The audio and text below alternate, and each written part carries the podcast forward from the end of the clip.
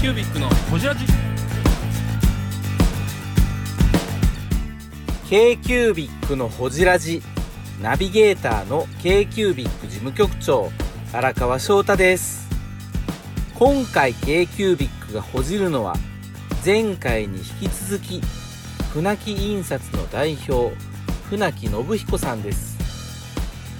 活版の特性に対して職人として思うことやデザイン系活版イベントの活動と広がりについて父親と自分の職人としてのレベルについてなど深く報じっています。どうぞお楽しみに。全国ツタヤに並びました。オフの商品は。うん、そうですね。ツタヤ行けばオフの商品に会えたよ。だって海外で展示会もねオフ出してそうですね。ドイうんツドイツで。とか、うですねあと郵便局さんに去年はうん。2000局に並べていただいたので、全国に選曲の郵便局ですよ。あの時はでも本当船木さんに迷惑かけたなと量多かったですよね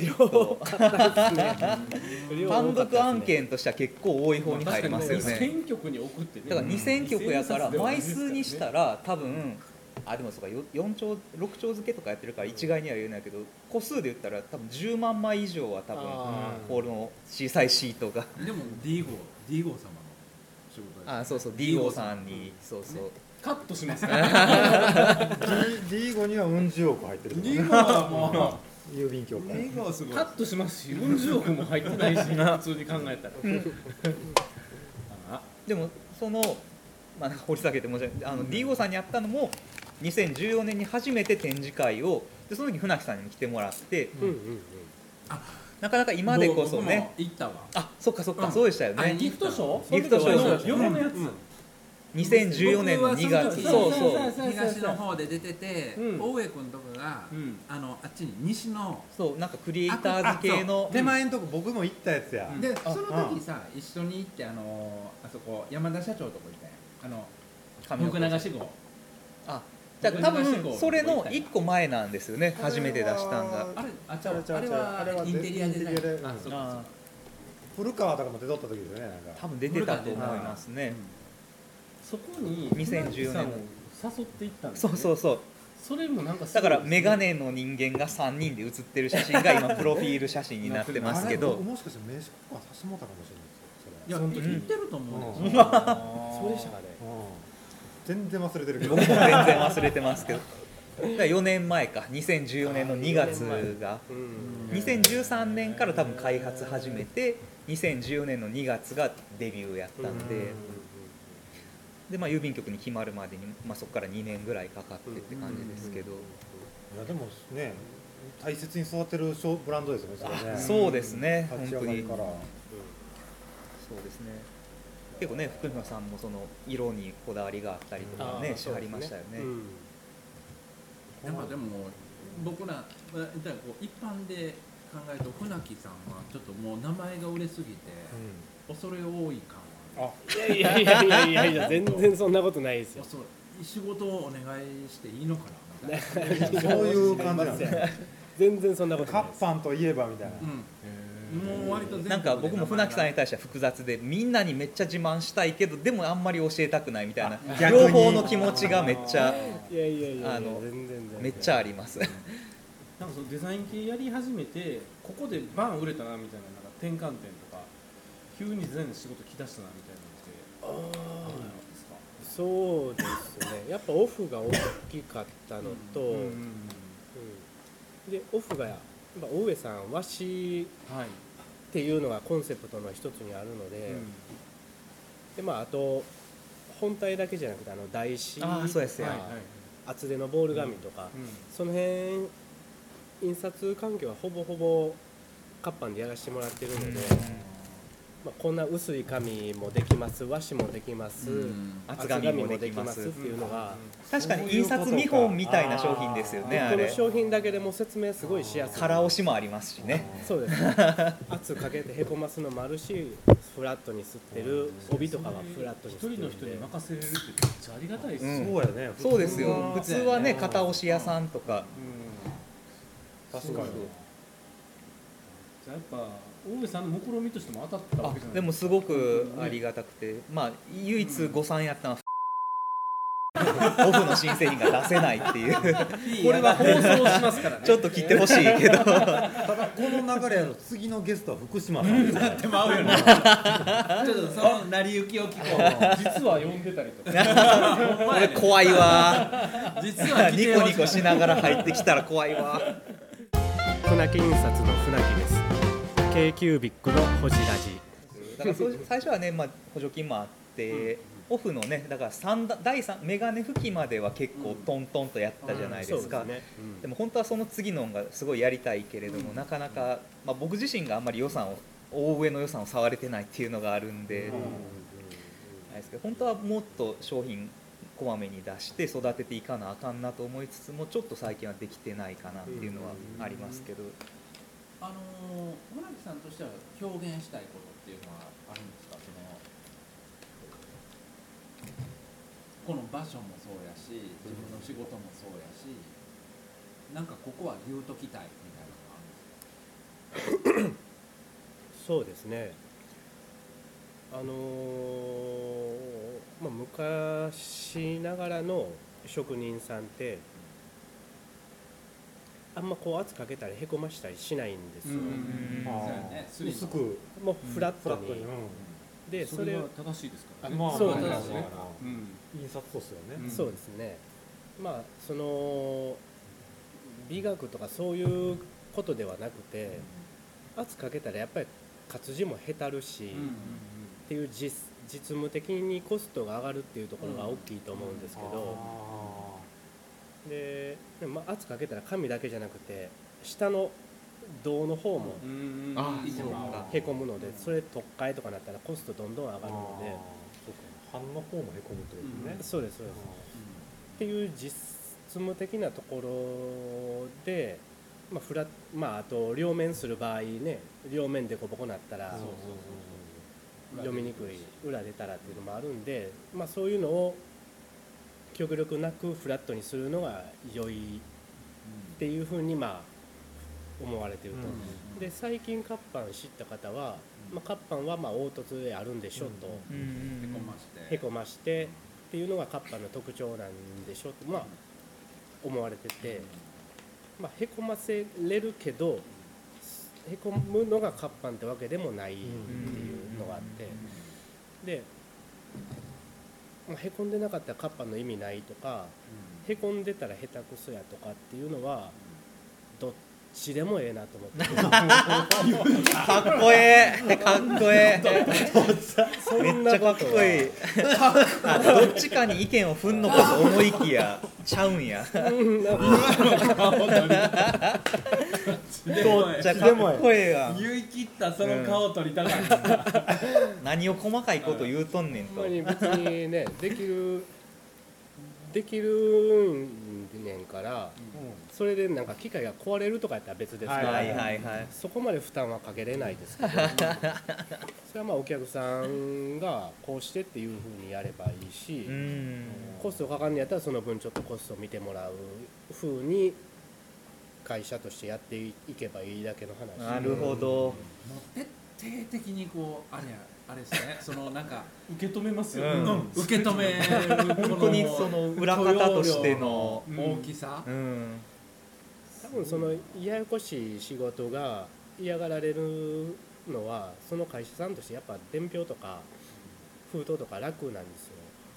ああそうか。すごい簡単やしかつリピートが見込めるのであーそうですね。パン作っちゃえばみたいな単発の仕事じゃないので、まあ会社さんとしてはずっとね今後も続いていく仕事をそれはやりの方が欲しいやろなとは思うんですけど、でも僕がその子供の時からうちが和紙やってたりでそのもう中閉じしてるパンフレット印刷も親父がやってたので、ああそっか。そうなんですですよもともと船木さんから始めた技ではないんですね。あそうですそうです。最先端を一周回ってもうずっとやってたんですね、今実際受けてる案件は僕になってからの案件ではあるんですけど、同タイプの仕事を父がやっってたので、まあもうできるもんやと思って受けてる。もともとまあお親父ができてたんやったらまあ俺もできるやろうなってういうん。同じ機会やし、まあでも言うてもなんていうんですか職人で修行したわけじゃない。そうですよね。なんかできちゃうのは、クリエイティブですよねすごく。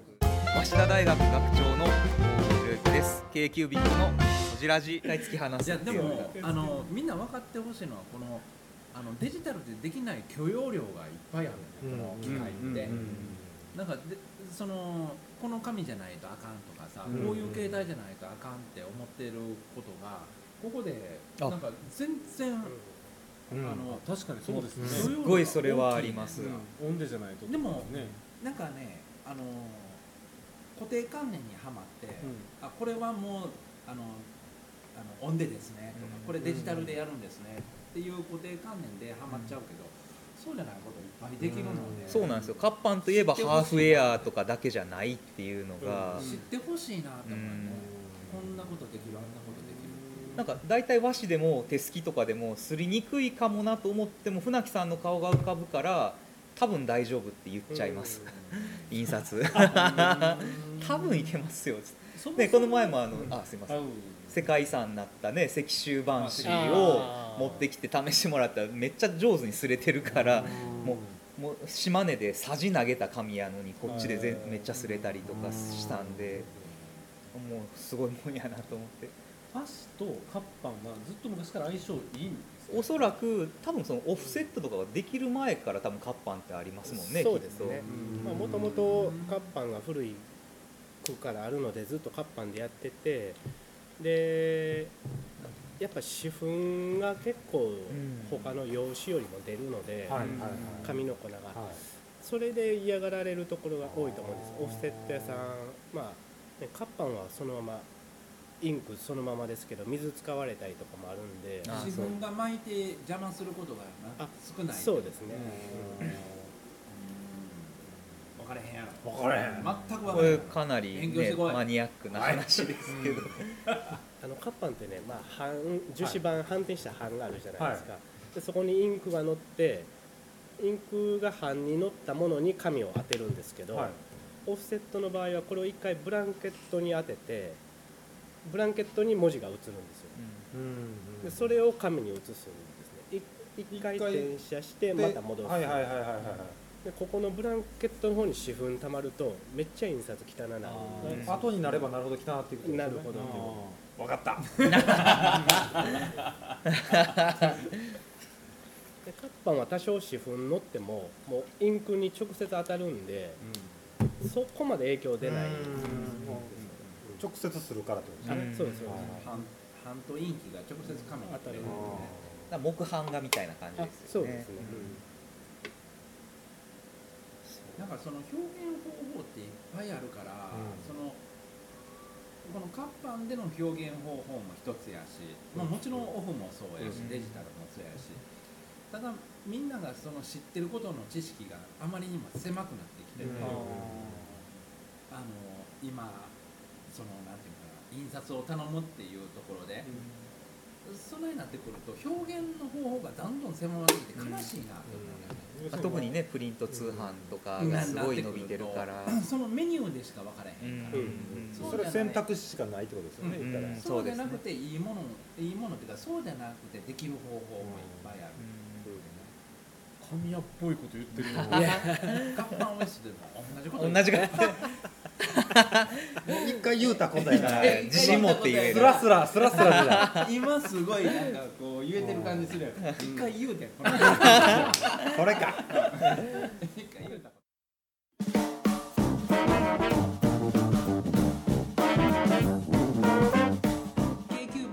ラジではリスナーの皆様からメッセージをお待ちしておりますアドレスは info.kcubic3.com info.kcubic3.com もしくは KQBIC サイトのメッセージフォームよりお願いします。iTunes のコメント欄でもお待ちしております。皆様のお便りせーのお待ちしています「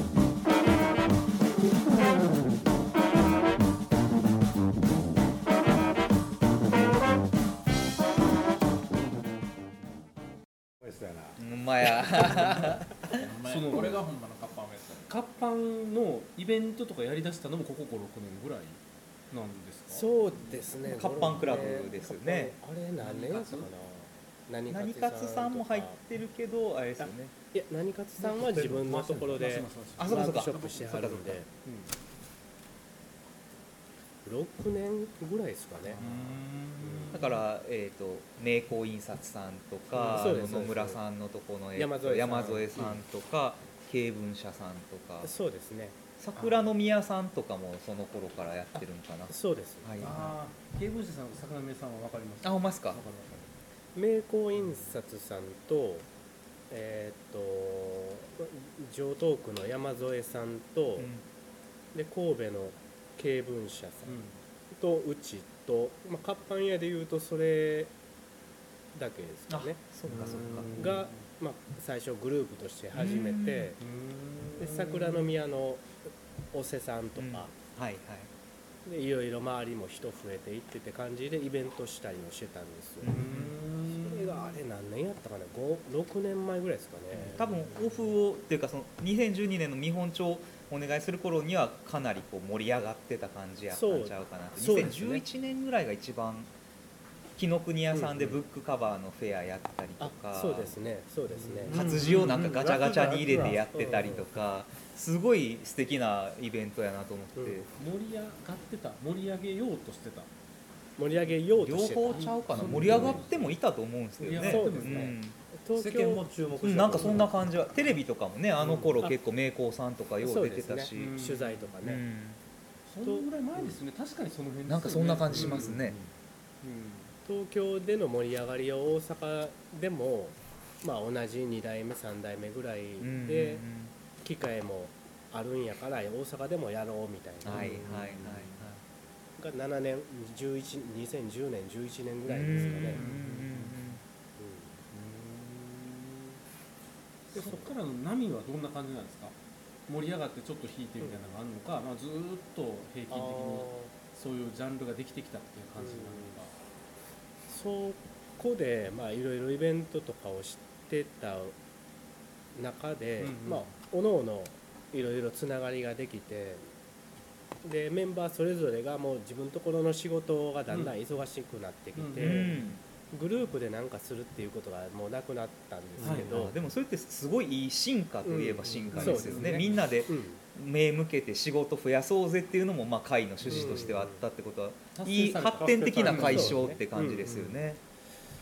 でそれでまあお互い自分、まあ、イベントを積極的にやられる方もおればあー他のお業界の人らと組んでいろいろしていく人もおればでうちもあればって感じで結構それぞれのカラーでやっていく感じになりましたね。なるほどな。でそうなので、まあ、その会社さんごとによって方針とかは違うとは思うんですけど、単純に活版うんの目や目新しさというか面白さみたいなのちょっとお落ち着いてきたかなってちょっと思った時はあったんですけど、うんただあのねカパンウエストのうん。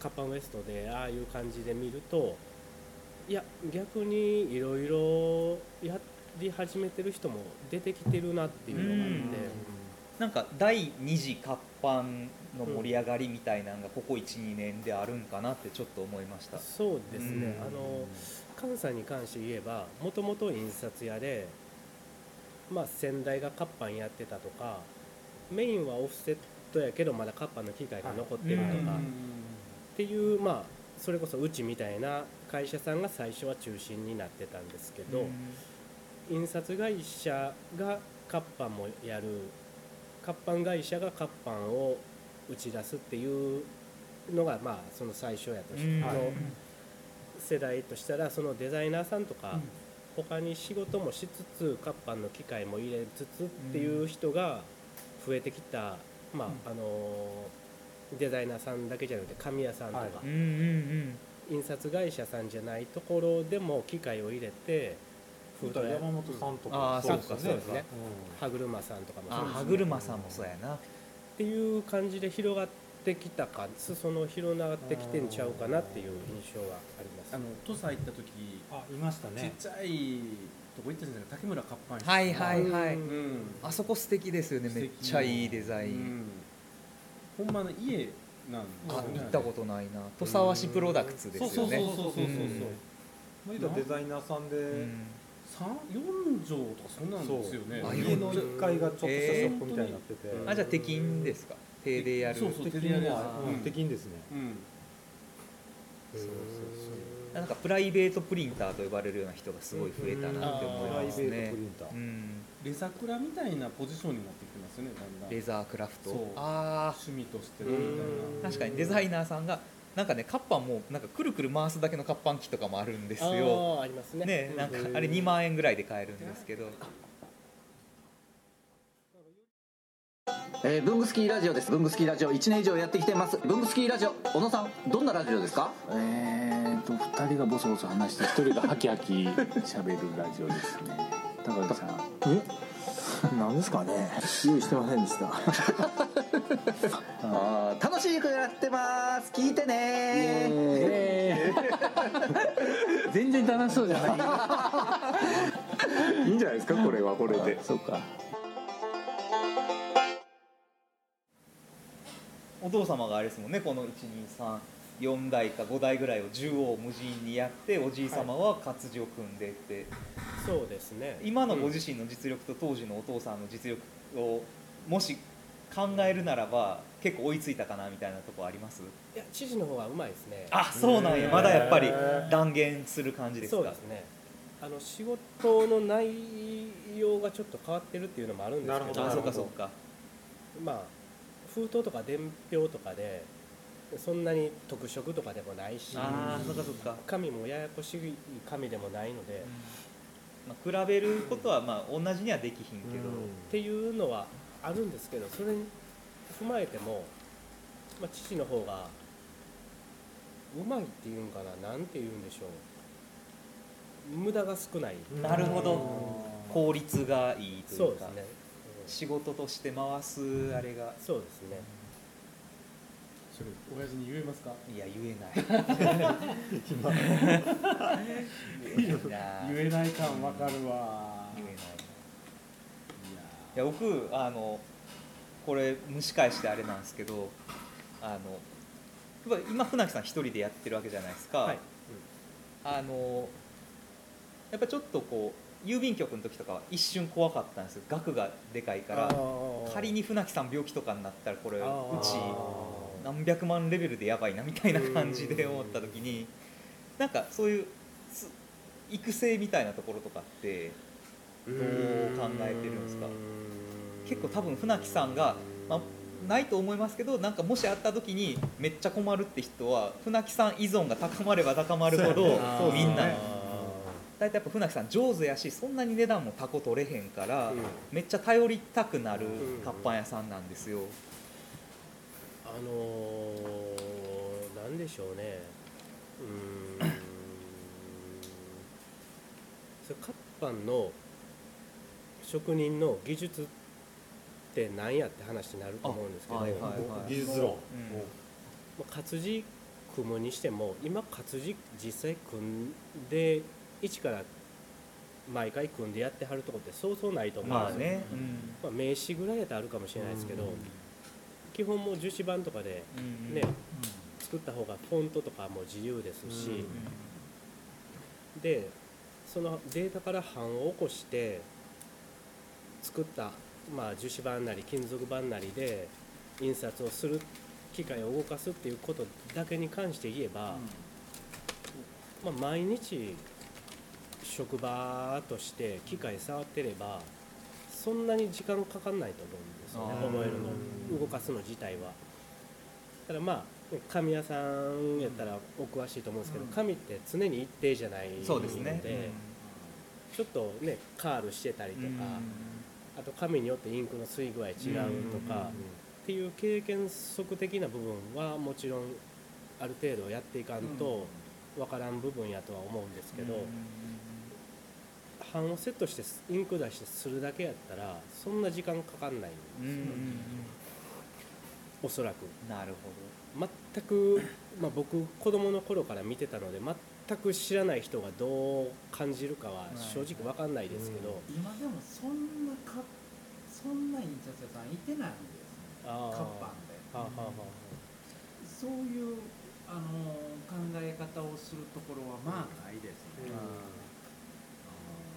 僕あのすごいやってほしいなと思ったのが、あれなんですよ。あのもうのれん分け制度。船木印刷ののれんを分けるみたいなのをだから雇わないんですけど、うんうん。なんか仕事振ったるからこの印刷機で一人事業者みたいなのを入れてもらって、社内この社内にもう一個会社を作るみたいなんで、うん3年きっちり勤め上げた機械ごと独立してええよみたいな権利をあげるみたいな。フランチャイズみたいフなランチャイズそうそうそう。紙箱でさ台湾のからあ来てた女の子がはいはいはい。ちょっとこう刈り上げの。そうそうそうちょっと大きい子、はいはい。あの子活版やってんあそうなんや。船木さんのこと知ってたよ、おへーすごい。やっぱり轟いてますね。驚いてるね。だからやっぱりそのそこまでやから船木さんとこで修行してかつ独立の道までも見えてるみたいなんやとそうすると船木さんが困った時に自分の弟子やったら仕事振りやすいじゃないですか。だから雇い主ってなると雇用保険とかなんとかで結構大変やけど、んなんかこうのれんを分けるためにみたいな感じでなんか一台書生みたいな人入れるみたいなんとかは結構おもろいんちゃうかなと思って。機械の操作自体は毎日触ってればそんな他の、ね、伝統工芸みたいに何年もかかるってことではないはずなんですよ。ただ難しいのは多分うん。毎日触る機械って多分作れないじゃないですか、うん。だから船木さんのところやと仕事がたくさん来るけれどもじゃあゼロから始めようっていう人が多分そんな毎日の仕事が来ないので船木さんの仕事を少しずつ分けながらうん。のれんの人にとかっていうのがそうですね。おもろいんちゃうんとかって一瞬思ったんですけどこれ聞いた人から。そうそうそうそう。ね。まあもう殺到するかもしれない、そう。だから雇用関係じゃないから 募集してるって誰も言ってませんよ。確かに。大上さんの妄想ですいやそうそう僕の妄想なんで。大上で受けよう。あ大上で受けよう。大問い合わせ窓口を。大上で。それは、はい。あの今ここ下に言うた言うた責任が。ここ下にねテロップから。船木さんの責任は何もないので僕の大上の妄想の垂れ流しなので。大上さんまであの早稲田大学の学長までわあのそうそう問い合わせいただければ。そうそうそう。早稲田大学学長で。そうそうそう。問い合わせください、k q b i c のホジラジこの番組の提供は山本資源ロンド工房レアハウスでお送りしております